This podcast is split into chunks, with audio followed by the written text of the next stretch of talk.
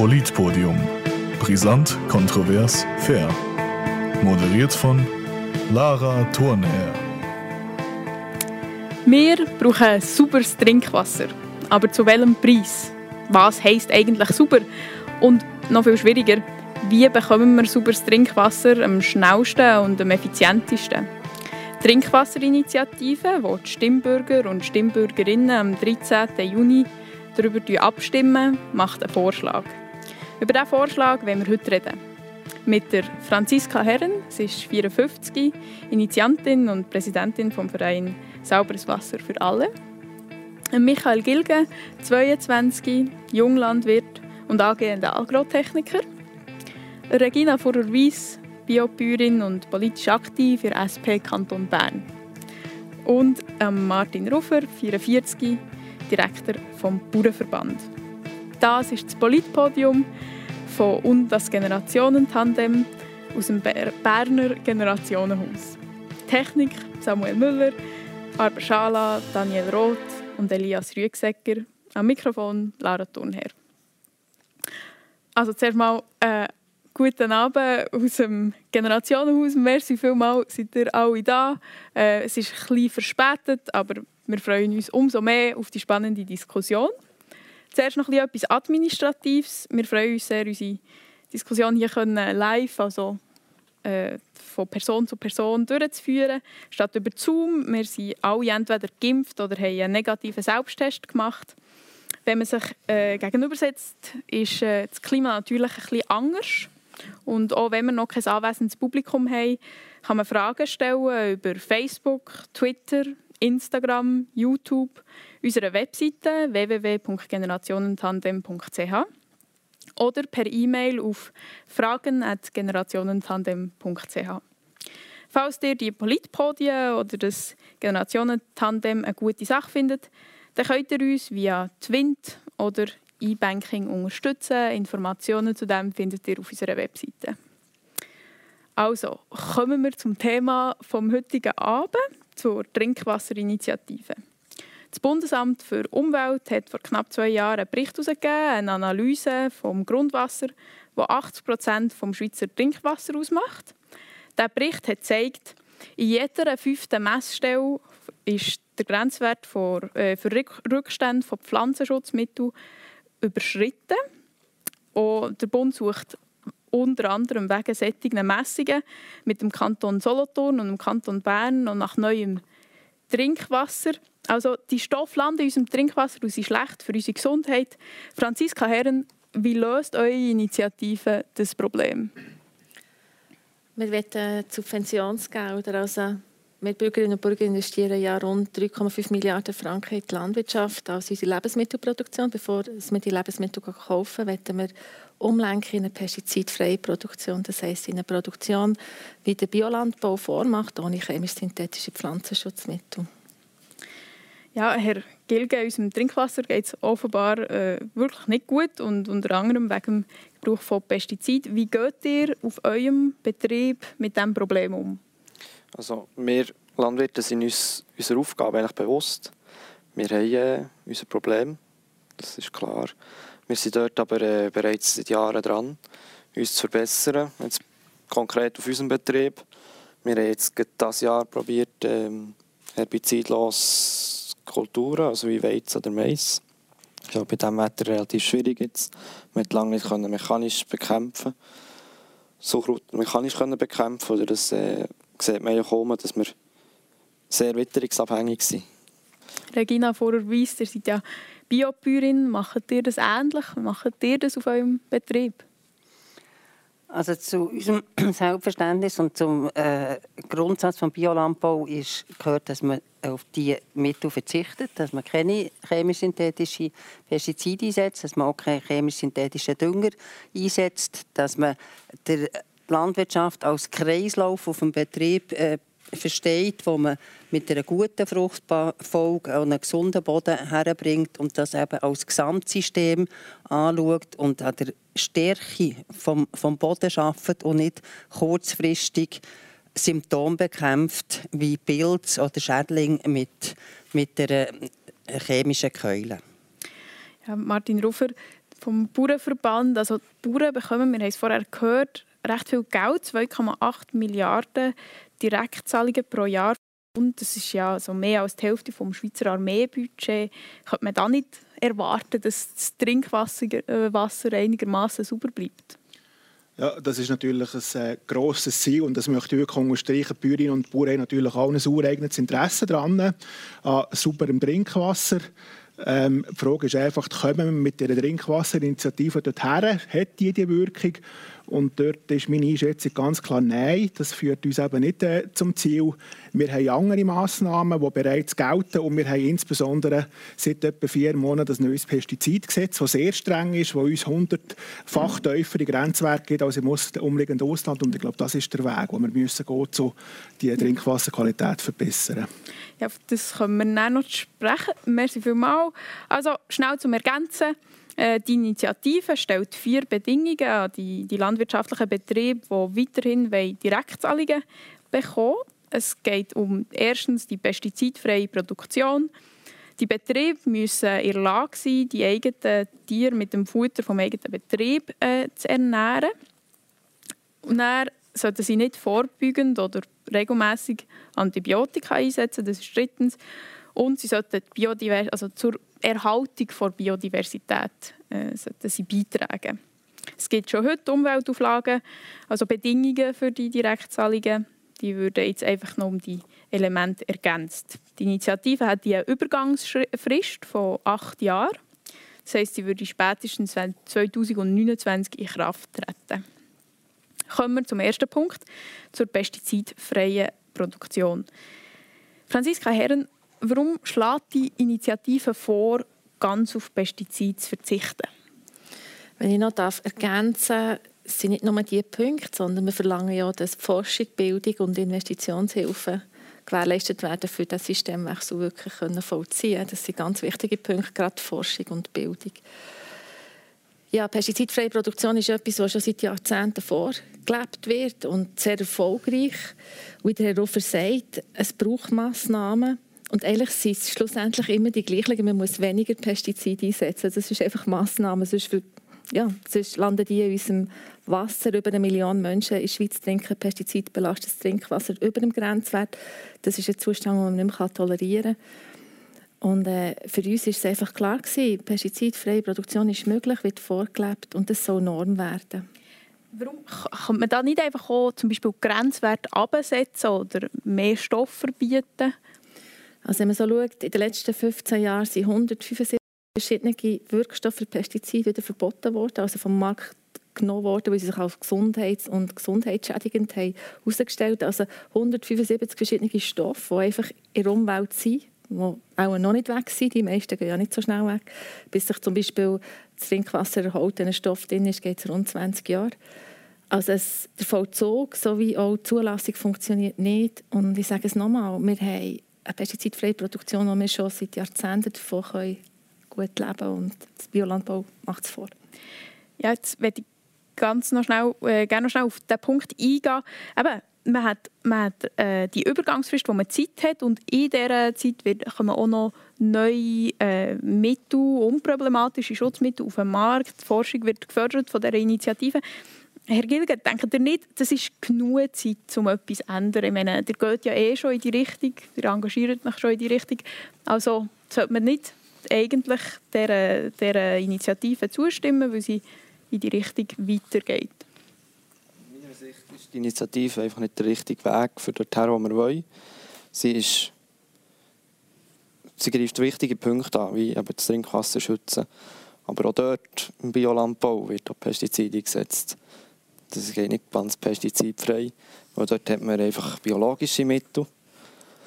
Und die haben Eintrag in die Natur, und die ähm, äh, geben Rückstände. Und ganz ohne Pestizid funktioniert es einfach nicht. Und ich finde, acht Jahre eine ganze Produktion jetzt in die Schweizer Landwirtschaft umzustellen, ist sehr knapp.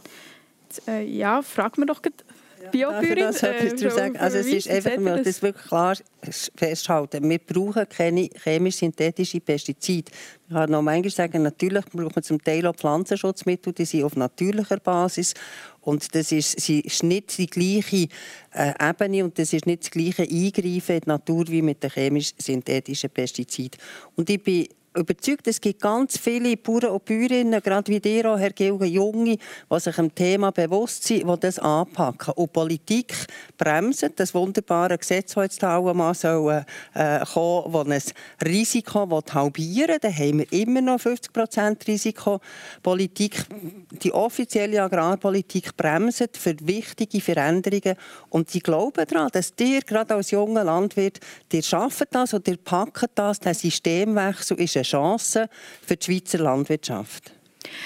Ja, also auf das, auf dieses Gesetzespaket können wir noch sprechen, aber Herr Rufer, ihr seht eigentlich, es ist, es ist machbar, Biobäuerinnen und Bauern machen es vor. Äh, und es ist ja auch grundsätzlich, ich meine, im Laden können wir entscheiden, ob wir Bioprodukte kaufen oder nicht, also pestizidfrei oder äh, mit Pestizid. Aber äh, wir können jetzt nicht äh, im, im Hannenwasser fragen, entweder Bio-Hahnenwasser oder nicht? Also wie, wie soll man das, wenn nicht politisch regeln? Also wir sollen es politisch regeln, eben auf das Massnahmenpaket, um wir dann noch zu reden Einfach zwei Sachen möchte ich schon noch sagen. Die Trinkwasserinitiative die redet von Pestiziden. Das sind chemisch-synthetische und biologische Pflanzenschutzmittel. Und heute ist die Hälfte der Pflanzenschutzmittel, die in der Schweiz eingesetzt werden, ist biologisch. Also es betrifft eben auch Bioproduktion, weil diese Initiativen eben nicht differenziert zwischen natürlichen, chemisch-synthetischen äh, und darum sind alle betroffen, auch äh, Biobauern betroffen. Und das ist auch mit der Grund, dass BioSwiss die Initiativen ablehnt. Zweitens, und das ist auch wichtig, die Initiative tut einfach das Direktzahlungssystem eigentlich neu ausgestalten. Das ist nicht, äh, das ist nicht ein Verbot. Und gerade die Betriebe, Spezialkulturbetriebe wie beispielsweise Gemüsebau, Obstbau, äh, die würden sich nicht den neuen Regeln unterwerfen vom Direktzahlungssystem, weil die so einschränkend sind und der Direktzahlungsanteil nicht so wichtig ist. Und die würden dort gar nicht mitmachen. Also wir würden gar nicht zum Ziel kommen ja. mit dieser Trinkwasserinitiative. Also zum ersten Punkt würde ich doch gerne äh, die Mitautorin von dieser Initiative fragen, wie ist das genau mit diesen Pestiziden? Sind da Pflanzenschutzmittel, biologische auch inbegriffen oder eben nicht? Nein, sie sind natürlich nicht inbegriffen, weil die Übergangsfrist, ihr habt ja gesagt, das ist schon sportlich acht Jahre. Wenn man da jetzt noch Pestizide vom Biolandbau, wo auch vier Substanzen da sind, die kritisch sind, die auch noch reinpacken würde, geht das gar nicht. Und es ist auch interessant, dass Herr Ruffer immer behauptet, die sind mit drin, ob schon das gar nicht möglich ist. Und ich meine, GLP, die SP, die Grünen, die EVP, unterstützen die Trinkwasserinitiative und ein liberales Komitee für, ist auf Beine gestellt worden. Die sind sich alle bewusst, die Nationalrätinnen und Nationalräte, dass man Trinkwasserinitiative so umsetzen kann, dass einfach die chemisch-synthetischen weg sind. Und das ist auch zielführend. Danke vielmals. Es ist jetzt ja, also wir haben jetzt auch noch über, über die, das, das Strukturargument geredet. Das ist in dem Sinne nicht ein Verbot, es sind Direktzahlungen ja, man muss sich schon überlegen, es klingt irgendwie auch noch ein bisschen nach Erpressung, oder? Da könnte man ja irgendwie bei jeder Bedingung sagen, ja, da sind einfach alle Leute, die in dem Sinn bei diesen Direktzahlungen äh, inbegriffen sind, sie, sie quasi gehen aus, außerhalb von dem System weiter und, und quasi man muss gar, keine Bedingungen mehr an die Direktzahlungen stellen. Also das ist überhaupt keine Erpressung, oder? Wenn man einen Initiativtext dann muss man den einfach mal lesen und dort ist von Pestiziden die Rede einfach noch. Und wir stimmen nicht über eine Interpretation ab am 13. Juni, sondern über den Text. Und das, was ich sage, das ist nicht irgendwie eben Schwarzmalerei, sondern Betriebe die sich ja neu orientieren aufgrund von den neuen Rahmenbedingungen und dann hat man eine Wirkung. Und wenn man einfach über eine Initiative abstimmt, muss man zuerst nachdenken, was ist die Wirkung. Und die Initiative die hat sehr wohl hehre Absichten, gute Absichten, aber wir kommen einfach nicht zum Ziel. Und darum ist es glaube ich, auch wichtig, dass man transparent aufzeigt, was am Ende des Tages einfach wirklich ähm, die Situation ist, wenn die Initiative würde angenommen werden äh, ja, also, es ist ja immer bei einer Initiative ein die Frage, wie das die Interpretation aussieht. Fakt ist, es ist, ein, es ist ein Verfassungsartikel, äh, wo vom Parlament noch weiter aus gewertet wird und, und auch umgesetzt wird. Aber es ist natürlich immer, äh, es gibt verschiedene Auslegungspositionen. Die Abstimmungsdebatte wird dort auch mit einbezogen, aber es ist natürlich auch der Wortlaut, der zählt. Kommen wir doch noch zum Punkt, zu, der, äh, zu dieser Frage mit der mit der, äh, mit der Tierfutterproduktion auf dem eigenen Betrieb. Äh, man muss, das ist eben auch die Frage mit dem Wortlaut oder nicht, man muss die Futterlauter-Initiative einfach können auf dem eigenen Hof produzieren was ist da genau mit können gemeint? Also ich meine, heisst das, wenn ich genug Fläche habe, um Soja rein theoretisch für meine Tiere dort produzieren, längt das? Oder muss ich genug Geld haben, um es beim Nachbar zu kaufen? Was ist das Können genau? Also das Problem ist ja, heute hat die Schweizer Landwirtschaft viel zu viele Nutztiere, die sie nicht selber ernähren können. Wir importieren 1,2 Millionen Tonnen Futtermittel, auch aus Brasilien. Dass wir die überhöhten Nutztierbestände überhaupt ernähren können, das führt zu viel zu viel Güllemist und Ammoniak, wo unsere Böden nicht aufnehmen können, zerstört Biodiversität und widerspiegelt das Nitrat in unserem Trinkwasser. Nitrat gilt als krebserregend. Darum wollen wir die Tierbestände reduzieren. Kann heisst nicht muss. Das heisst, es ist, sollte möglich sein, aber muss nicht. Darum ist der regionale Austausch oder sogar der national laut dem Gutachten möglich. Der Bundesrat hat von Anfang an bestätigt, dass Betriebsgemeinschaften möglich sind. Das heisst, der Betrieb kann das Futter produzieren, der andere Betrieb kann Tiere haben. Also wenn das Parlament jetzt den Initiativtext nicht umsetzen will, mit, mit dem Spielraum, ist es trotzdem möglich, dass man das Futtermittel halt in einer Betriebsgemeinschaft austauscht. Ich habe aber überhaupt keine Angst, dass, äh, wenn die Initiative angenommen wird, dass man den grössten Spielraum nimmt, weil wenn man die heutige Politik anschaut, gerade ähm, wird alles, was Richtung Ökologie geht, sabotiert. Also da habe ich überhaupt keine Angst. Auch wieder die, all die, ähm, die die Parteien, die uns unterstützen, sind ja genau die gleiche Meinung. Herr Gilge, also es sollte doch eigentlich möglich sein, bei diesen Betriebsgesellschaften das, das, das, das so auszutauschen. Das muss man nicht alles auf dem, direkt auf dem eigenen Hof können produzieren oder eben, man muss es nicht produzieren auf dem eigenen Hof. Ja, das ist eben Interpretationssache vom, vom Initiativtext, das ist so. Ähm, nehmen wir jetzt mal an, wenn es jetzt wirklich so umgesetzt ist, wie, wie es die Initiative im Text eigentlich verlangt, dann haben wir für die Schweiz ein extremes Problem auf vielen Betrieben, die sehr tierintensiv sind, die keine Futtergrundlage haben. Und dort ist halt dann auch die Existenzbedrohung. Man hat investiert in Stellen, in, in, in, in, ähm, ja, in grosse Pouletmaststellen und dort produzieren. Und jetzt plötzlich muss man dann, äh, den Tierbestand reduzieren. Das, schlussendlich muss es ökonomisch verhetzt nicht mehr. Und dann äh, haben wir viele existenzbedrohende Betriebe. Und das andere ist, ja, mit dem Austausch vom Futter. Ja, schlussendlich haben wir eine begrenzte Futterfläche in der Schweiz. Und ist das Ziel in der Schweiz, den, den Tierbestand anzunehmen und es vom Ausland zu importieren, wo wir kein Tier Schutzgesetz haben wie in der Schweiz, wo wir keinen Einfluss haben, wie die Produktion ist. Und ist, der Konsument ändert sein Verhalten nicht äh, wegen der Initiative. Ja, da möchte ich gerne einhaken schnell. Etwas verstehe ich nicht ganz. Herr Rufer, ihr habt es auch jetzt mehrmals erwähnt. Ähm, ihr sagt, die Schweizer Landwirtschaft braucht so, um, um die Schweiz zu ernähren, um quasi äh, autonom können, sich selber zu versorgen. Aber gleich ist man doch also seid ihr gegen die Initiative, die eigentlich dafür sorgt, äh, dass man die Futtermittel nicht einfach massenhaft aus dem Ausland importiert. Das ist doch irgendwie ein Widerspruch. Man kann doch nicht gleichzeitig sagen, wir müssen uns selber versorgen und gleichzeitig wahnsinnig viel Futterimport mhm. Also die Situation ist so, dass wir, wenn wir die Lebensmittel anschauen, die wir etwa 55 Prozent selber produzieren insgesamt.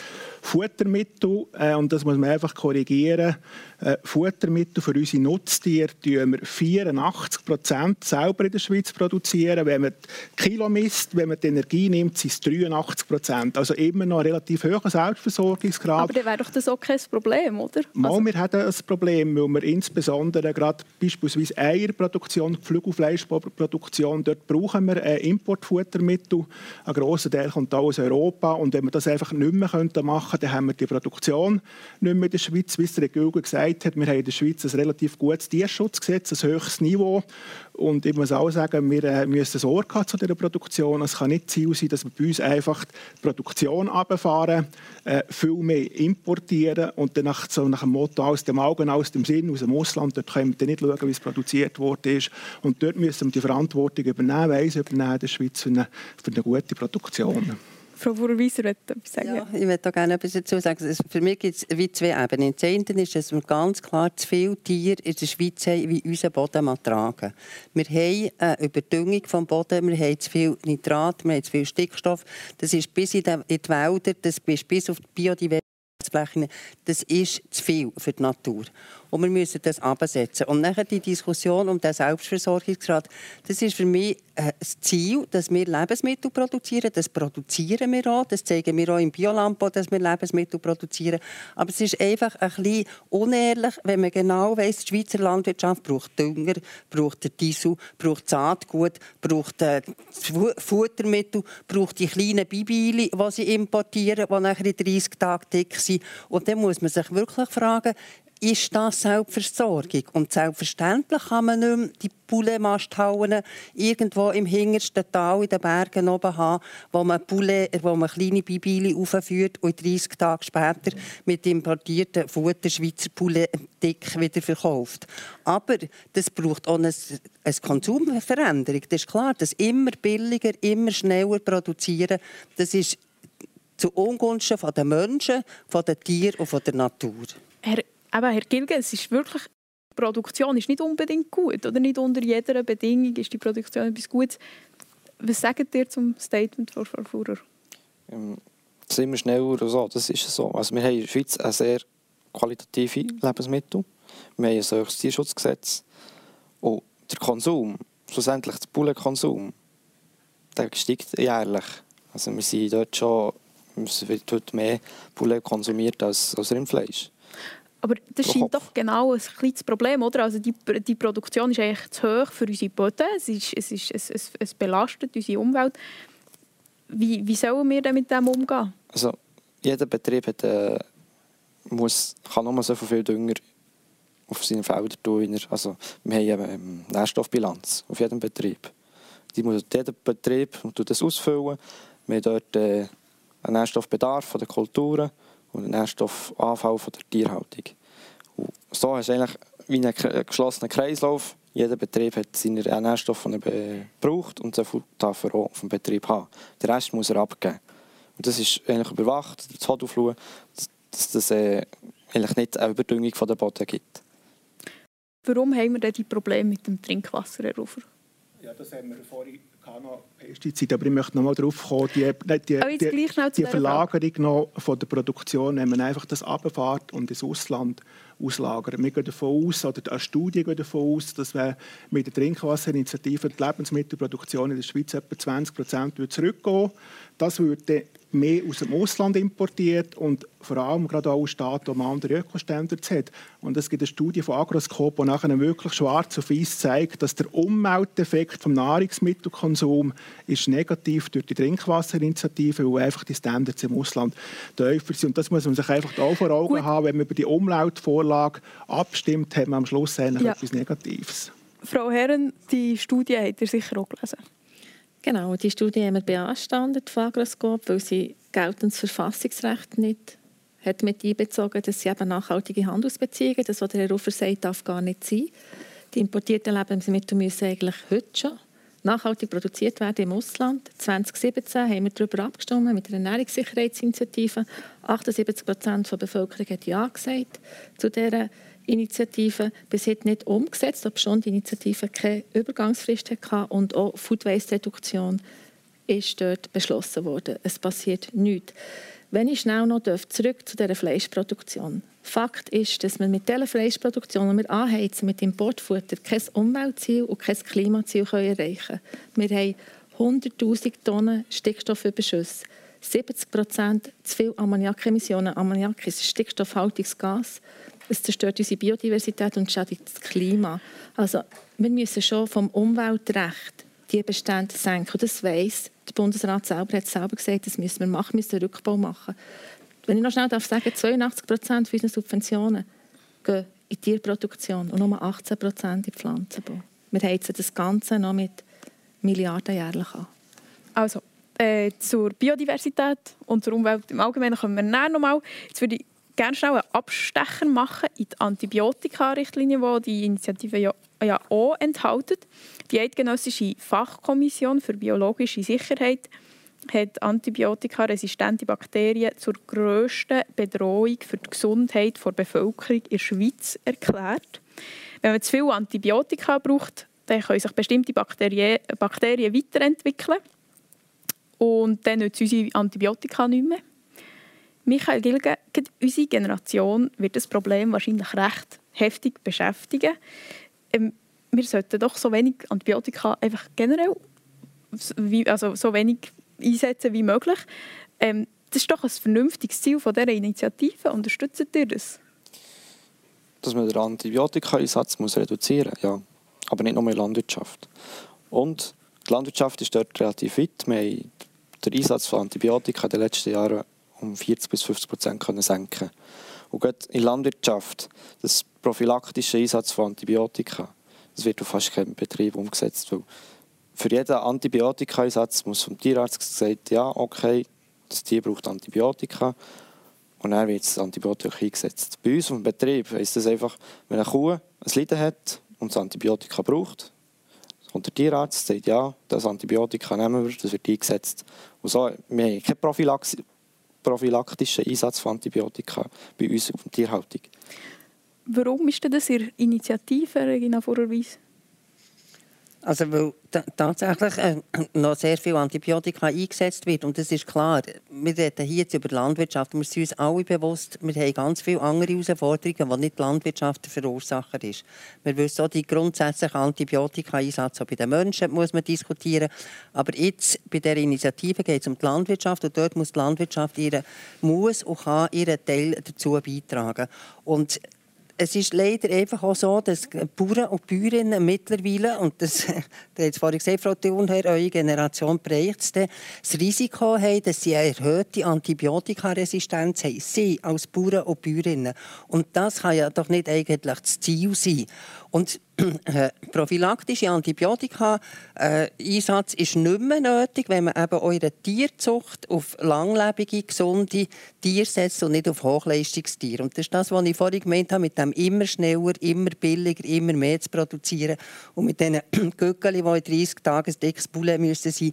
Wir sind dort einfach, das sind Hochleistungsspitzensportlerinnen, die Kühe oder die Göckeli oder was auch immer. Und die sind anfälliger auf Krankheiten und dann braucht man mehr Antibiotika. Und wenn man das jetzt mit der Initiative so umsetzt, dann heisst man, man hat auch in der Zucht nachher andere Ziel. Man tut nachher eben nicht mehr Hochleistungskühe oder Hochleistungsgöckeli züchten, sondern man tut auf gesunde, robuste, langlebige Tiere setzen.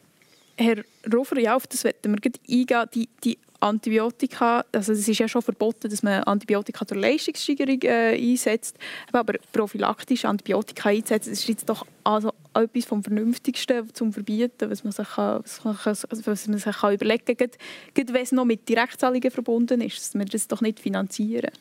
Ja, da bin ich grundsätzlich einverstanden. Wir haben auch ähm, eben sehr eine starke Reduktion gehabt. Es gibt jeder Antibiotika-Einsatz muss heute einem Tierarzt verschrieben werden. Dann muss das Tier eigentlich ähm, den Gesundheitszustand kennen. Er muss den Einsatz in eine Datenbank eintragen. Das ist auch neu. Und darum teile ich eigentlich die Haltung und ich bin auch der äh, ganz klaren Meinung, der Passus von der Initiative, der wäre kein Problem für die Schweizer Landwirtschaft. Das ist nicht das, was Sorgen macht. Das, was Sorgen macht, ist das betriebseigene Futter und dass gar keine Pflanzenschutzmittel mehr eingesetzt werden können. Und der Antibiotika-Einsatz, der Passus drin, das ist eigentlich nicht der, der Schwierigkeiten macht. Ja, also dann kommen wir doch zur Biodiversität. Das ist nämlich auch noch ein wichtiger Teil. Wir haben es vorher schon angesprochen. Ähm, der, der Bauernverband sagt. Die Bauern machen sehr viel für die Biodiversität. Auf der Webseite vom Bundesamt für Umwelt steht aber dann gleich, in der Schweiz hat die Biodiversität seit 1900 dramatisch abgenommen und der heutige Zustand ist alarmierend. Besonders landwirtschaftlich genutzte Agrarökosysteme haben durch die intensive und nicht mehr nachhaltige Bewirtschaftung einen starken Verlust an Kleinstrukturen wie Hecken und Trockenmauern erlitten. Dieser Rückgang wird auch durch hohen Dünger- und Pestizideinsatz, artenarme Ansaaten und einheitliche mechanische Bewirtschaftung unterstützt. Wie erklärt ihr euch das? Also wir haben ähm, Flächenziel eigentlich erreicht. Also wir haben heute 190'000 Hektar Biodiversitätsförderfläche, durchschnittlich in jedem Betrieb 19 Prozent. Äh, also von der Fläche sind wir eigentlich äh, weit, auch weit über die Zielsetzung aus. Dort, wo wir generell, aber nicht nur mit der Landwirtschaft, ein Defizit haben, ist eigentlich in der Qualität der Biodiversität. Und das ist auch die Richtung, wo wir sagen, wo wir müssen gehen, dass wir die heutigen Biodiversitätsförderflächen, die wir haben, dass wir dort Qualität müssen aufentun. Also wir müssen nicht mehr unbedingt ausdehnen, aber auf den bestehenden Flächen ausdehnen. Und nachher muss natürlich auch das Siedlungsgebiet, Lichtverschmutzung und so weiter, die müssen auch einen Beitrag leisten und ja. wir bringen, indem dass wir wirklich auf diesen bestehenden Flächen die Qualität können erhöhen können. Also man ist eigentlich schon dran, Frau Herr. Wenn man eben die Ammoniakemissionen anschaut, 70 Prozent höher als das Gesetz erlaubt. Ammoniak das bleibt nicht einfach auf einer Fläche, das ist flächendeckend über die ganze Schweiz verteilt. Es gibt nicht den Sauerregen auf Böden, der eben auch die Wälder überdüngt. Und schlussendlich landet dann eben das Nitrat im Trinkwasser, was als krebserregend gilt. Und das kommt wieder zu dieser hohen Nutztierhaltung aus, die wir mit dem Bordfutter anheizen. Und es gibt nichts anderes, außer mit unseren Tierbestände auf eine Fläche reduzieren, die vertretbar ist, wo wir dann auch Dünger ausbringen Biodiversität leidet extremst unter Ammoniakemissionen sowie unter Pestizideinsatz. 60 Prozent unserer Insekten sind verschwunden. 60 Prozent der insektenfressenden Vogelarten sind verschwunden in den letzten 30 Jahren. Das sind Indizien, die kann man nicht übersehen. Da muss man jetzt handeln. Herr Gilge, also es gibt ein Problem. Die Landwirtschaft trägt zu dem bei. Wie reagiert ihr auf so etwas? Landwirtschaft ist schon sehr dran, also seit Jahren dran. Ich kann es von unserem Beispiel, von unserem Betrieb, wir machen äh, mehr Biodiversitätsförderfläche. Wir haben die Qualität, wir haben Artenvielfalt, die eigentlich sehr hoch ist bei uns. Also was ich beobachte, ist, wir haben extrem viel mehr Vögel. Wir haben aber auch mehr Insekten. Wir eigentlich, die Förderung ist da. Es geht einfach eine gewisse Zeit, bis die äh, Biodiversität sich erhält bis sich die aufstockt. Und dort ist natürlich Kontroverse, gegen weniger Fläche, ja, auf gegen weniger Fläche mehr Biodiversität wird halt auch schwierig. Und dazu noch eine Produktion, wo man die Schweizer, Land die Schweizer Bevölkerung kann ernähren kann. Das, das ist schlussendlich ein Zielkonflikt. Aber äh, die Schweizer Landwirtschaft hat relativ viele Massnahmen, die sie umsetzen sind. Und man sieht es auch draussen mit, mit offenem Auge durch die Natur geht, dann sieht man, wie sich eine Veränderung da geht. Man sieht den Feldhas, wie mehr, man sieht um Reh, man sieht alles Mögliche um. Es, es ist sich wie, also es beobachte ich so, es ist sich wie im Erholen. Ja, das ist jetzt äh, ein wichtiger Punkt, hat er gesagt. Es gibt einen Zielkonflikt zwischen, zwischen Nahrungsproduktion und äh, Biodiversität. Frau Fuhrer-Weiss, ja, wie seht ihr das? Ich kann gerne noch etwas dazu sagen. Es ist so, wir haben... Äh, übrigens auch vom Direktzahlungssystem klar das Ziel, man muss mindestens 7% Biodiversitätsförderfläche haben. Jetzt hat man das flächenmässig mehr. Und das ist auch etwas gegangen, das stimmt. Aber, und das ist mein grosses Aber, das Problem ist, wir teilen das auf. Man sagt, ja, da haben wir ein Biodiversitätsförderfläche, dort schauen wir, ein dass wir ein später mähen, dass wir vielleicht ein bisschen mehr Pflänzchen haben. Und daneben haben wir unseren Herdöpfelbitz und dort geben wir Gas. Oder? Mit Pestizid und mit Dünger. Aber auf diesem Herdöpfelbitz müssen wir auch Biodiversität haben. In diesem Boden müssen wir auch Lebewesen haben. Dort müssen wir halt vielleicht auch ein bisschen Beikraut haben. Das ist ja auch nicht schlimm. Aber das ist der Fehler von dieser ganzen Agrarpolitik, dass man das trennt. Hier hat man Biodiversitätsförderfläche und da produziert man Lebensmittel. Excuse, ohne Biodiversität können wir, können die Jungen in 20 Jahren nicht mehr Lebensmittel produzieren. Das gehört zusammen. Und das kann man nicht einfach so trennen. Und der Fehler in der Politik war, man hat die Biodiversitätsförderfläche nicht gefördert auch, auch mit Geld, mit dem Direktzahlungssystem. Und daneben hat man gesagt, und oh, jetzt und da wird produziert und da geben wir Gas. Und das geht nicht. Das stimmt nicht, oder? Herr Rufer, die Trennung ist komplett unvernünftig. Also es gibt ja auch Labelproduktionen, die genau das eigentlich wieder äh, zusammenführen, IP Swiss und so weiter, äh, andere Produktionsarten. Ich glaube auch, das ist ein Weg, oder, dass man äh, die Nahrungsmittelproduktion und Biodiversität auch wieder äh, ein bisschen versucht zusammenzuführen. Und ganz wichtig ist, dass wir die 190'000 Hektar, die wir haben, oder, dass wir die gut vernetzen, dass das wirklich so ein Netz gibt über, das ganze Schweiz, über die ganze Schweiz. Und das ist sicher auch ein Weg, wo man nachher wirklich die Qualität von der Biodiversität äh, können erhöhen können. Herr Gilger, der hat noch etwas sagen. Genau, aber das, die, Vernetzung, die Vernetzung findet statt. Wir haben Vernetzungsprojekte innerhalb von Gemeinde und Kanton. Also, wir sind dort, das hat man relativ früh gemerkt. Wir haben das dann äh, zusammenhängen mit Vernetzungsprojekten. Und ja, ohne Biodiversität produzieren wir nicht mehr in 20, 30 Jahren. Das ist so. Aber das ist uns pur auch bewusst. Und schlussendlich müssen wir Produ Produktion und Biodiversität gleich differenziert anschauen. Unser Auftrag ist ja eine Nahrungsmittelproduktion und eine Biodiversitätsförderung. Aber wollen wir dann wirklich den Minderertrag von bis 40 Prozent, jetzt beim Biolandbau, wo einfach also Durchschnitt ist, das sehe ich, äh, wenn ich Nachbarbetriebe anschaue. Ja, ja, das, das ist eine Frechheit.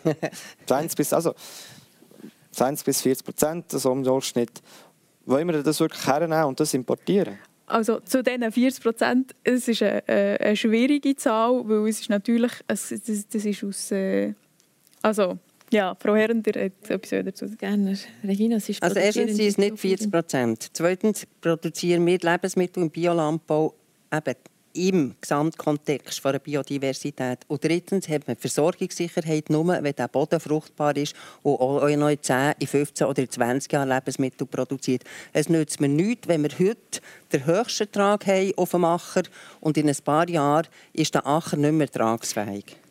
Also, einfach noch kurz. Wir reden nicht von einer Bioförderungsinitiative, sondern von einer Trinkwasserinitiative, die selbst von BioSwiss abgelehnt wird, weil sie eben solche Mängel hat.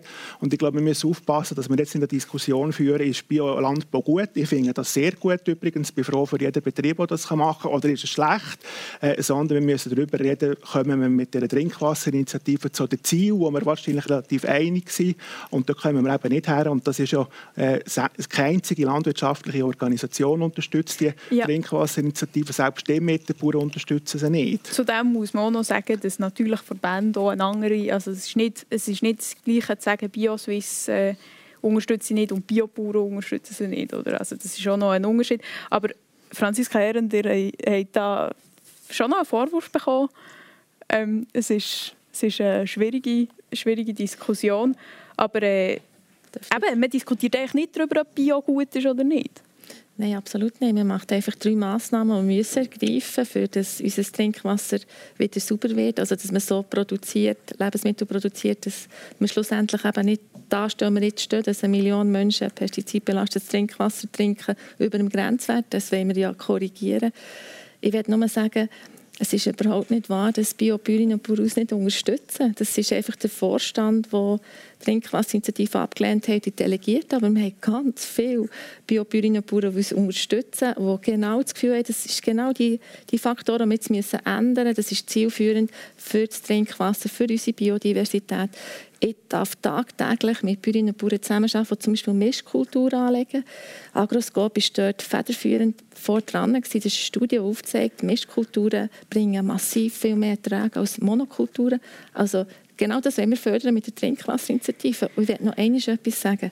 So wie die Landwirtschaft produziert, wie viel Hilfsstoff, Pestizide, Antibiotika, Gülle sie einsetzt im Bordfutter, das widerspiegelt sich im Trinkwasser. Darum kann man die Produktion der Lebensmittel nicht von der Qualität unserer Gewässer und Trinkwasser trennen. Es geht einfach nicht. Das ist Fakt. Gut, also wir haben jetzt äh, recht viel über die, die Richtlinie diskutiert, auch über, über die, den Inhalt von der Initiative und Vorschläge, die sie macht. Ähm, es gibt jetzt aber gleich noch, zwar kein Gegenvorschlag, aber ein Gesetzespaket, da sind wir am Anfang darüber daran vorbeigeschweift. Ähm, Die Vorschriften für die Bewilligung von Pestiziden werden verschärft. Die Auflagen äh, wären im, im, im, Gebiet von gefährdeten, also im, im gefährdeten Gebiet äh, mit dem Trinkwasser erhöht und beruflich verwendete Pestizide müssen in einer Datenbank erfasst werden. Also auf eine Art ist es ja schon gelungen, das Anliegen ist im Parlament angekommen, von sauberem Trinkwasser. Ja, ich denke, es ist angekommen, es hätte müssen ankommen. Was einfach spannend ist oder was beängstigend ist, dass man nebendran im Kanton Bern und Kanton Solothurn nach sauberem Wasser bohrt, weil man einfach sagt, wir haben eigentlich keine Grundwasserfassungen mehr, die nicht belastet sind. Z Zivil baut im Moment eine Trinkwasserfassung neu für 10,2 Millionen, wo man schon weiß, dass Wasser belastet ist über dem Grenzwert. Also wir haben wirklich ein Problem. Wir müssen jetzt bei Produktion anfangen. Und eine kleine Reduktion, das lenkt uns Initiantinnen und Initianten nicht. Für dass man wirklich wegkommt von dieser Verschmutzung im Trinkwasser, muss man eine pestizidfreie Produktion angehen. Herr Gilge, so geht es also nicht mehr weiter. Oder das, das Gesetzespaket das wäre, einfach, das wäre einfach zu wenig. Also, dort sehen wir vielleicht einen Zwischenweg, wo einfach eine Reduktion bringt, äh, bessere Aufzeichnung. Und man kann nicht einfach sagen, jetzt produzieren wir äh, ohne Pestizid ähm, gleich viel weiter und import das würde ja nicht funktionieren, wir müssen mehr importieren. Und ich finde, äh, so mit dem Gesetzespaket haben wir eine viel schnellere Lösung. Das wäre schnell 2023 würde in Kraft treten und wir haben viel schnellere Resultate, die sich würde, äh, so widerspiegeln. Zu diesem Gesetzespaket ist auch noch viel diskutiert worden im, im Parlament, einfach die generelle äh, Politik, die wo, wo zur Landwirtschaft gemacht wird. Der Einfluss vom Bauernverband im Parlament, das kann man ja auch nicht bestreiten. Eindrücklich gesehen hat man das zum Beispiel bei der Versenkung der Agrarreform 2022, das wäre ja noch früher gewesen als 2023, aber man sieht es eben auch im Geld, das in die Landwirtschaft fließt. Es gibt viele Leute, die die Initiative würden unterstützen würden weil sie nicht verstehen können, warum der Bauernverband einfach der so wenig kompromissbereit ist. Das, das Gesetzespaket ist so etwas Lasches. Wie reagiert ihr auf die Argumente? Ja, also das Gesetzespaket das ist überhaupt nicht lasch und dort haben wir auch Handbot und das unterstützen. Also ich würde das mal allen beliebt machen, lesen das Pestizidgesetz. Also es geht wirklich darum, dass bis 27 das relativ rasch die Risiken halbiert werden. Es geht vor allem darum, dass in diesen Trinkwassergebieten, in den Zuströmbereichen, dass wir dort Grenzwerte ums Hundertfache runter also sehr scharf. Das wird dazu führen, dass eben äh, gewisse äh, äh, Pflanzenschutzmittel, Pestizide gar keine Zulassung mehr haben die dort gar nicht mehr einsetzen können.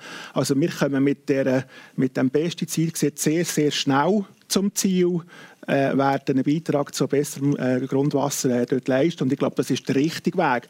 Mit der Trinkwasserinitiative, ich sage es nochmal, werden wir die Ziele nicht erreichen. Ja. Mit der Alternative sind wir viel schneller und viel wirkungsvoller unterwegs. Frau Vorwies, also es ist schneller, es ist, es, ist, es ist effizienter, es ist doch gut. Ja, also für mich gibt es wie zwei Ebenen. Das eine ist eine Zulassungsbehörde, die wir haben, die äh, synthetische Pestizide zugelassen, immer und immer wieder und dann im Nachhinein immer wieder sie muss äh, aus dem Verkehr nehmen, weil man merkt, sie sind äh, zu gefährlich, sie haben eine hohe äh, Toxikalität, also Giftigkeit für die Umwelt. Bauern und Bäuerinnen die, die anwenden im guten Glauben, dass wenn das äh, der Bund hat erlaubt, dann das schon okay. Das ist das eine, wo man eigentlich nach einem Vorsorgeprinzip machen und nicht nach einer Risikobeurteilung. Und der Bauernverband, es tut mir leid, das ist einfach, das sind nicht Bauern und Bäuerinnen, meiner Meinung nach, wie der Herr Gilgen, der wirklich sich viel auch schon umsetzt, hat wirklich sämtliche Schritte Richtung mehr Ökologie blockiert. Und jetzt das Paket, das man hat, jetzt will man ein Risiko um 50 Prozent minimieren. Ein Risiko, was bleibt denn noch? Immer noch ein Risiko von 50 Prozent. Also das ist mehr für, für die nächste oder die übernächste Generation einfach zu wenig. Das längt nicht mehr, weil doch kein Risiko mit einer Vergiftung. Ich werde euch da jetzt schnell antworten. Was ist, das überhaupt, was ist überhaupt genau gemeint, wenn man sagt, das Risiko reduzieren? Ja, das ist, dass es gewisse Einträge geben könnte, die man nicht will. Und ich bin auch der Meinung, oder, wir ähm, machen jetzt den Zwischenschritt auf 2027. Das ist relativ äh, ambitiös, äh, weil eben viele Produkte müssen wegnehmen und nachher ist das ein kontinuierlicher Prozess. Ich sage einfach, das ist ein ambitiöses Paket, das wir unterstützt haben, wo jetzt die Umsetzung kommt, wo vor allem eben am Trinkwasser viel bringt, weil in diesen, in diesen Gebieten, wo Trinkwassergewinnung ist, noch mal viel strengere Regeln äh, gelten und darum ist das sicherlich äh, der Weg, der wirklich zum Ziel wird führen. Ja. Also wir haben jetzt ja gerade Messwerte rausbekommen vom Kanton Bern wie vom Kanton Solothurn, die genau so Programm zur Risikoreduktion ähm, haben durchgeführt in den letzten paar Jahren. Wir haben zusätzlich im Kanton Bern 62 Millionen Franken investiert. Unter dem Strich ist nichts rausgekommen. Wir haben genauso grosse Gewässer ähm, über ähm, Pestizide Gewässer wie vorher. Das zeigt einfach, dass eine Reduktion nicht funktioniert. Man muss wegkommen von chemisch-synthetischen Pflanzenschutzmitteln. Das hat jetzt wirklich die zwei Projekte eins zu eins gezeigt. Es funktioniert nicht. Man muss wirklich jetzt sagen, okay, wir wissen, wie das geht. Wir können ohne chemisch-synthetische Pflanzenschutzmittel genug Lebensmittel produzieren. Und das sind Jahrzehnte. Und wenn man dort die Milliarden investiert, plus Forschung, Bildung, Investitionshilfe, dann sind wir ganz schnell beim Ziel. Ganz schnell. Aber mit dem Pestizidreduktionsplan zeigen jetzt einfach gerade die zwei Projekte, dass man Millionen investiert, unter dem Strich Resultat gleich null. Herr Gilge, es braucht also einen radikalen Schnitt. Ich meine, irgendwann muss man doch auch sagen, es, ist, es, es, es geht einfach zu lang, wenn man immer wieder auf, auf das Argument zurückkommt, ja, wir können nicht mehr gleich viel produzieren, wenn wir, äh, wenn wir etwas müssen ändern müssen. Das ist ja auf eine Art auch logisch. Ja, also vielleicht noch wir sind im Ackerbau, also bei der Nahrungsmittelproduktion, auf gewisse Hilfsstoffe angewiesen. Das ist einfach so, gewisse Kulturen, wie zum Beispiel Raps, Herdöpfel, ist es sehr wichtig, dass wir die Pflanzen schützen können. Und dort haben wir biologische und auch synthetische Pflanzenschutzmittel zur Verfügung. Zum Beispiel Kupfer ist ein biologisches im Herdöpfelbau und im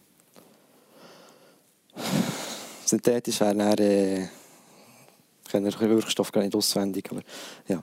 Und dort, die müssen wir genau gleich einsetzen, ob jetzt das biologisch ist oder synthetisch. Schlussendlich haben wir einen Eintrag von beiden Pflanzenschutzmitteln und wir sind angewiesen darauf. Das könnt ihr sich bestätigen. Die brauchen da Pflanzenschutzmittel in eurem Herdöpfelanbau. Also wir haben seit 35 Jahren Herdöpfel. Wir haben noch nie Kupfer gebraucht, wir haben noch nie äh, sonst irgendein Pflanzenschutzmittel gebraucht. Wir haben wir, äh, wir jäten, wir baumeln, wir pflegen, aber wir haben wunderbare Herdöpfel und sicher nicht die höchsten Erträge wie dir, aber jedes Jahr gesunde Herdöpfel und genug Herdöpfel und haben wirklich noch nie gebraucht. Es gibt ganz viele, die äh, keinen Kupfer brauchen. Es gibt noch einen Teil, also es heisst nicht, dass auch die Initiative nicht auch für einen äh, Biolandbau gewisse äh, Herausforderungen bringt. Der Kupfer ist etwas, wo wir äh, auch sehr auf Forschung und Wissenschaft setzen, dass man den, kann, äh, den völlig weglassen kann. Aber es gibt äh, sehr viele Biobauern und das ist auch meine eigene Erfahrung, die Herdöpfel, wunderbare Herdöpfel ohne Kupfer anbauen. Es geht also ohne und warum sollte man das nicht an? Also, also es, es, es geht mit weniger und ich sage nochmal, wir haben das, mit der neuen Gesetzgebung haben wir jetzt Risiko halbiert, wir nehmen die ganz toxischen raus, wir haben viel strengere Grenzen in den Trinkwasserfassungen. Trinkwasserinitiative einziges Element von dem drin. Das ist kein Verbot von chemisch-synthetischen Pflanzenschutzmitteln. Es ist einfach das Direktzahlungssystem, das man, wo man tut, ähm, neu ausrichten Aber man kommt sicher nicht zum Ziel, weil man eben die, genau die toxischen nicht rausnimmt, wenn man jetzt das mit dem neuen Gesetz macht. Und darum, ich glaube, wir kommen wirklich, äh, auch wenn gesagt wird, das sei nicht ambitiös, mit dem sehr, sehr rasch weit vorwärts. Frau Herren? Also es hat wieder gezeigt, ähm, man hat Glyphosat nicht vom Markt nehmen hat gerade heute eine Medienmitteilung. Also man macht nicht vorwärts, gerade bei Glyphosat, das als krebserregend gilt. Es ist einfach, schaut, es ist so viel uns versprochen worden. Und es geht nicht, also da teile ich eure Meinung nicht, Herr Ruffer, dass man, wenn man keine Direktzahlungen beziehen will, einfach Vollgas weitermachen. Wir haben Gewässerschutzgesetze, die nicht eingehalten werden mit Milliardenzahlungen. Das ist der Fakt. Wir erreichen unsere Umweltziele, Klimaziele nicht erreichen und zahlen Milliarden. Wir schädigen unsere Gesundheit und wissen aber, dass wir es anders könnten. Das ist legitim, wenn Konsumentinnen und Konsumenten aufstehen und sagen, besser gut, in der Verfassung heißt es naturnah, ökologisch, bodenbezogen. Es stimmt einfach nicht. Wir produzieren industriell produzieren mit unseren Steuergeldern und unsere Lebensgrundlagen zerstören. Und das wollen wir nicht mehr finanzieren. Herr Ufer, ja, ich glaube nochmal, wir sind ja einig, dass wir äh, überall besser werden müssen, besser werden, nachhaltiger werden. Das ist richtig, aber die Trinkwasserinitiative nochmal führt eben nicht dazu. Es führt dazu, dass wir einfach einen höheren Umweltabdruck haben aus dem Nahrungsmittelkonsum. Das ist äh, der Effekt, den wir eben nachher haben, ist sogar kontraproduktiv. Also, ich glaube, wir haben jetzt äh, wir haben die Argumente schon ein paar Mal gehört. Es, es sind, sind, gute Argumente und wichtige Argumente. Ähm, ich möchte jetzt aber auch noch auf Zuschauerfragen zu sprechen kommen. Ihr könnt Fragen stellen auf unseren sozialen Medien.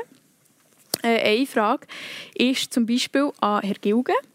Äh, setzt Herr Gilgen synthetische Pestizide ein mit einem guten Gefühl? Ja, wir setzen synthetische Pestizide aus dem Grund, weil es, immer muss, schlussendlich von etwas muss der Bauer auch leben. Und wenn wir eine Kultur anbauen, wie zum Beispiel Raps, wo einfach von Stadium, von klein bis gross hat, Schädlinge und Pilzkrankheiten. Und die Pflanzen müssen wir einfach schützen. Und für das stellt uns das Bundesamt für Landwirtschaft, also einfach der Bund, bewilligte Mittel zur Verfügung. Und das sind meistens synthetische, chemisch, chemisch-synthetische Pflanzenschutzmittel. Und die setzen wir mit Gewissen ein, so wie, uns das, wie wir das lernen in der Ausbildung, auf was wir schauen. Wir gehen nach dem Schatzschwellenprinzip. So viel muss vorhanden sein, dass wir überhaupt eine Applikation machen. Und wir haben auch nicht das Interesse, äh, Übermaß äh, Pflanzenschutzmittel einzusetzen. Und erstens ist es nicht ökologisch und zweitens ist es nicht ökonomisch. Und darum setze ich das eigentlich mit gutem Gewissen ein, wo ich meine Ernte sichern dass ich auch etwas, von etwas leben kann. Jetzt äh, haben wir noch eine zweite Zuschauerfrage, die ist relativ äh, breit und ich finde, man kann sie so in einem Satz äh, beantworten. Also wenn wir vielleicht durchgehen und bei Frau Regina Furer-Weiss anfangen. Mit welchem Gefühl trinken die Podiumsgäste heute das Trinkwasser? Ein Satz. Da von Bern. ja, also für mich ist es schon noch selbstverständlich, dass wir das Wasser trinken. Unser Wasser trinken. Frau Herren? Mit gemischtem Gefühl. Herr Ufer? Ja, ich trinke es mit gutem Gefühl. Wir haben zwar Rückstände drin, die sind aber sehr tief, aber das heisst nicht, dass wir die Rückstände nicht auch müssen verhindern müssen. Weltweit eines der besten Trinkwasserqualitäten, darum ohne Probleme. Danke vielmals für die Antworten. Ja, wir kommen jetzt schon langsam an Schluss, in die Schlussphase von dieser Diskussion. Ähm, ich würde gerne noch über den Ton von dieser Debatte um, rund um die Abstimmung reden. Der, es gibt verschiedene Beispiele, die man immer wieder hört. Kilian Baumann zum Beispiel hat zum Beispiel wegen Drohungen äh, alle Auftritte abgesagt, Gegner von Initiativen, Leader, aber auch zum Beispiel unter Sachbeschädigung. Also es ist eine sehr emotionale Debatte. Und ich möchte gerne noch darüber reden, was können wir machen, dass das Thema und die Frage, auch heikle Fragen, zivilisierter können diskutiert werden, Herr Rufer. Ja, also zuerst möchte ich natürlich sagen, dass ich es außerordentlich bedauere, dass wirklich äh, so Zwischenfälle auf beiden Seiten mit äh, Bedrohungen, eben mit wüsten Briefen, mit Sachbeschädigungen. Ich glaube, das ist wirklich schlecht. Das gehört auch nicht zur Schweizer Kultur. Man kann hier diskutieren in der Sache, aber fair diskutieren und nicht auf einen Mann oder auf eine Frau spielen. Ich glaube, das ist äh, ganz wichtig. Also es ist, glaube ich, sehr emotional Wort erstens mal, weil so lange ähm, eine lange Phase war. Also auch wegen Corona ist die Abstimmung verschoben und verschoben worden. Und zweitens äh, ist es natürlich auch darum gegangen, es sind da gewisse Bilder, die aufeinander äh, prallen. Äh, wie wir Lebensmittel produzieren in der Schweiz, Erwartungen eben über die Steuergelder, um Milliarden äh, wie anders einsetzen Das hat äh, sehr stark emotionalisiert. Und Essen, das muss man sagen, Essen ist natürlich generell ein emotionales Thema. Alle können dort mitreden, weil sie es tagtäglich ähm, machen. Aber ich glaube, wir haben alle ein Interesse daran, dass wir äh, nach dem 13. Juni so schnell wie möglich wirklich in eine sachliche Diskussion kommen und können schauen, wie können wir das ganze Ernährungssystem nachhaltig weiterentwickeln. Regina Fuhrer-Weiss, was habt ihr für Erfahrungen gemacht? Findet ihr, das ist so? Also ich finde, es, es ist innerlandwirtschaftlich sehr, sehr schwierig, wenn man Ja sagt zu diesen zwei Initiativen zu beiden. Der Druck innerhalb der Landwirtschaft ist groß. Das ist schon immer so, heisst in der Landwirtschaft. Wir müssen doch zusammen haben. Wir sind nur noch 3 Prozent äh, der Bevölkerung und bei diesen Initiativen hat sich das akzentuiert. Ich bin klar der Meinung, die Landwirtschaft, die Schweizer Landwirtschaft ist vielfältig, die Menschen sind vielfältig und wir haben unterschiedliche Meinungen auch zu diesen Initiativen. Und was ich klar den Eindruck habe, der Bauernverband hat natürlich schon auch äh, sehr Ängste geschürt. Also wenn man sachliche Argumente dagegen kann man haben, aber wenn man den Bauern oder Bäuerinnen sagt, eure Existenzen sind bedroht, äh, dann tut das natürlich Ängste schüren und das zum Teil auch äh, äh, starke Reaktionen äh, hervorrufen. Zu mir sind sehr viele Bäuerinnen gekommen, äh, die gesagt ja, sie seien eigentlich gleicher Meinung wie ich, aber sie trauen das nicht mehr zu sagen. Und sie hängen auch keine Fahnen auf. Und das finde ich eigentlich äh, ein sehr trauriges Zeichen. Herr Gilge, seid ihr da einverstanden, dass die, der Druck auch innerhalb der, der, Landwirtschaft schwierig ist? Ja, der Druck in der Landwirtschaft ist hoch. Es ist, äh, ja, wir haben ein sehr vielfältiges Gebiet. Also wir haben das Oberland, wir haben Gemüsebauern im, im Seeland. Das ist sehr differenzierte Ansichten, andere Mentalität. Und das sehen wir ohne Abstimmungen unter der Landwirtschaft. Das ist so. Das andere ist halt, das was uns, was mir denkt, das, ist das größere Problem ist das Stadt-Land. Also die, ich habe es einmal gemerkt, als ich in Bern unterwegs war, einfach die, der Informationsaustausch, also was die Landwirtschaft eigentlich macht und wieso das macht, das ist halt sehr wenig verstanden jetzt in der Stadt und dort muss natürlich die Landwirtschaft mehr machen. Oder das hat man sicher auch weniger grosse Distanzen voneinander. Und der dritte Punkt ist sicher äh, der Medi Medialaufmarsch, der ist gekommen. Also die Medien haben sehr grosses Interesse an diesen zwei Initiativen und das macht natürlich, ja, man sieht sehr einseitige Berichte dann kommt ein anderer Bericht, der ausgeglichen ist und das ist für die Bauernfamilien, die tagtäglich am Pranger stehen, ist das sehr emotional. Und das macht es natürlich auch aus, dass der Abstimmungskampf sehr emotional bleibt.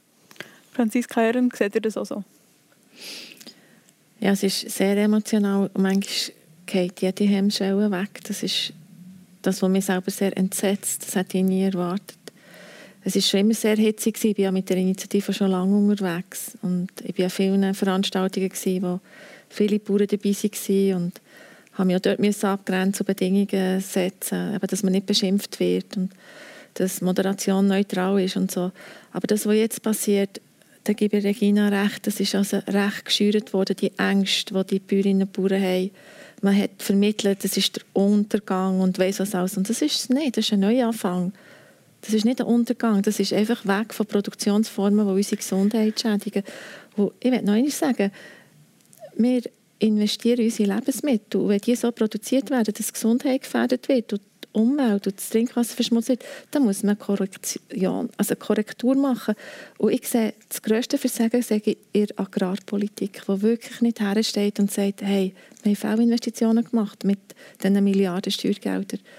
Das finde ich sehr schade, weil äh, ich weiß, dass man unglaublich viel aus dieser Initiative herausholen könnte und dass die Schweiz weltweit ein Vorbild sein könnte gut. Also es ist jetzt, sind wir gesehen, es sind verschiedene Meinungen auch zur Diskussion noch äh, vorgekommen.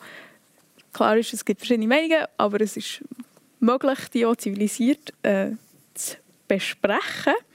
Ähm, ja, jetzt äh, noch als kurze Abschlussfrage. Es ist zwar schon spät, aber wir sind hier in Bern und da muss ich gleich noch fragen, seid ihr schon mal in Aare baden dieses Jahr? Und wenn nein, warum nicht? Es ist herrlich, es ist wirklich sehr schön. Herr Gilge.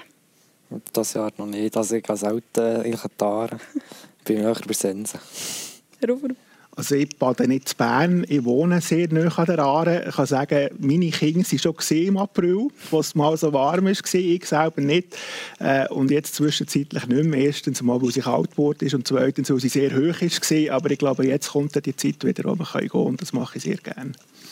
Frau Herren, als Abkühlung? Oh, das ist das Schönste, die schwimmen. Aber ich muss sagen, ich habe es noch nicht geschafft. Das war mir bis jetzt zu kalt gewesen, oder eben zu hoch, wie der Herr Rufer gesagt hat. Frau Weiss? Seit ich äh, Bäuerin bin, bin ich eigentlich eben im Sommer nicht mehr so zum Baden gekommen. Und von dem her hätte ich Angst in die Haare nicht. Das könnte ich nicht mehr. ja. Franziska Herren, Martin Rufer, Regina Furwies, Michael Gilge, merci vielmals für die spannende Diskussion. Wir haben für euch noch ein Geschenk. Ihr könnt schon mal unter euren Stuhl schauen. Äh, das ist eine Tasche ökologisch hergestellt mit einem ökologischen Fahrzeug drauf. Äh, eingebaut ist das Logo vom Und. Ähm, und innen drin sind Magazine, die sind geschrieben von Generationen-Tandems, also immer älteren und jüngeren Menschen, die zusammen etwas produzieren.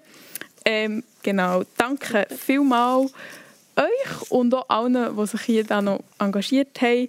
Ähm, Samuel Müller, Daniel Roth, Arber Schalo und Elias Rüegsecker. Äh, so ein Livestream ist aufwendig. Also wir sind auch auf eure digitalen Kollekte angewiesen. Falls ihr uns unterstützen wollt, könnt ihr das via Twint oder via E-Banking. Die IBAN-Nummer findet ihr auch auf unserer Webseite. Das ist das Politpodium von «Und das Generationentandem». Technik Samuel Müller, Arber Schala, Daniel Roth und Elias Rügsecker. Am Mikrofon Lara Thunherr. Am 13. Juni stimmen wir nicht nur über Trinkwasserinitiativen, sondern auch über ein neues CO2-Gesetz ab. Auch über diese Vorlage hat das Generationen-Tandem eine Podiumsdiskussion gemacht mit dem Elias Rüegsecker. Es sind auch dort viele spannende Argumente zur Sprache gekommen. Es ist verfügbar auf unserer Webseite www.generationentandem.ch. Auf der Webseite findet ihr außerdem am Freitag vom 3 bis 5 Uhr einen öffentlichen Vortrag vom Rüdiger Maas, Forscher und Gründer vom Institut für Generationenforschung in Augsburg zum Thema Generationenkonflikt. Das wäre es für heute. Merci für eure Aufmerksamkeit und die spannenden Fragen und noch einen schönen Abend.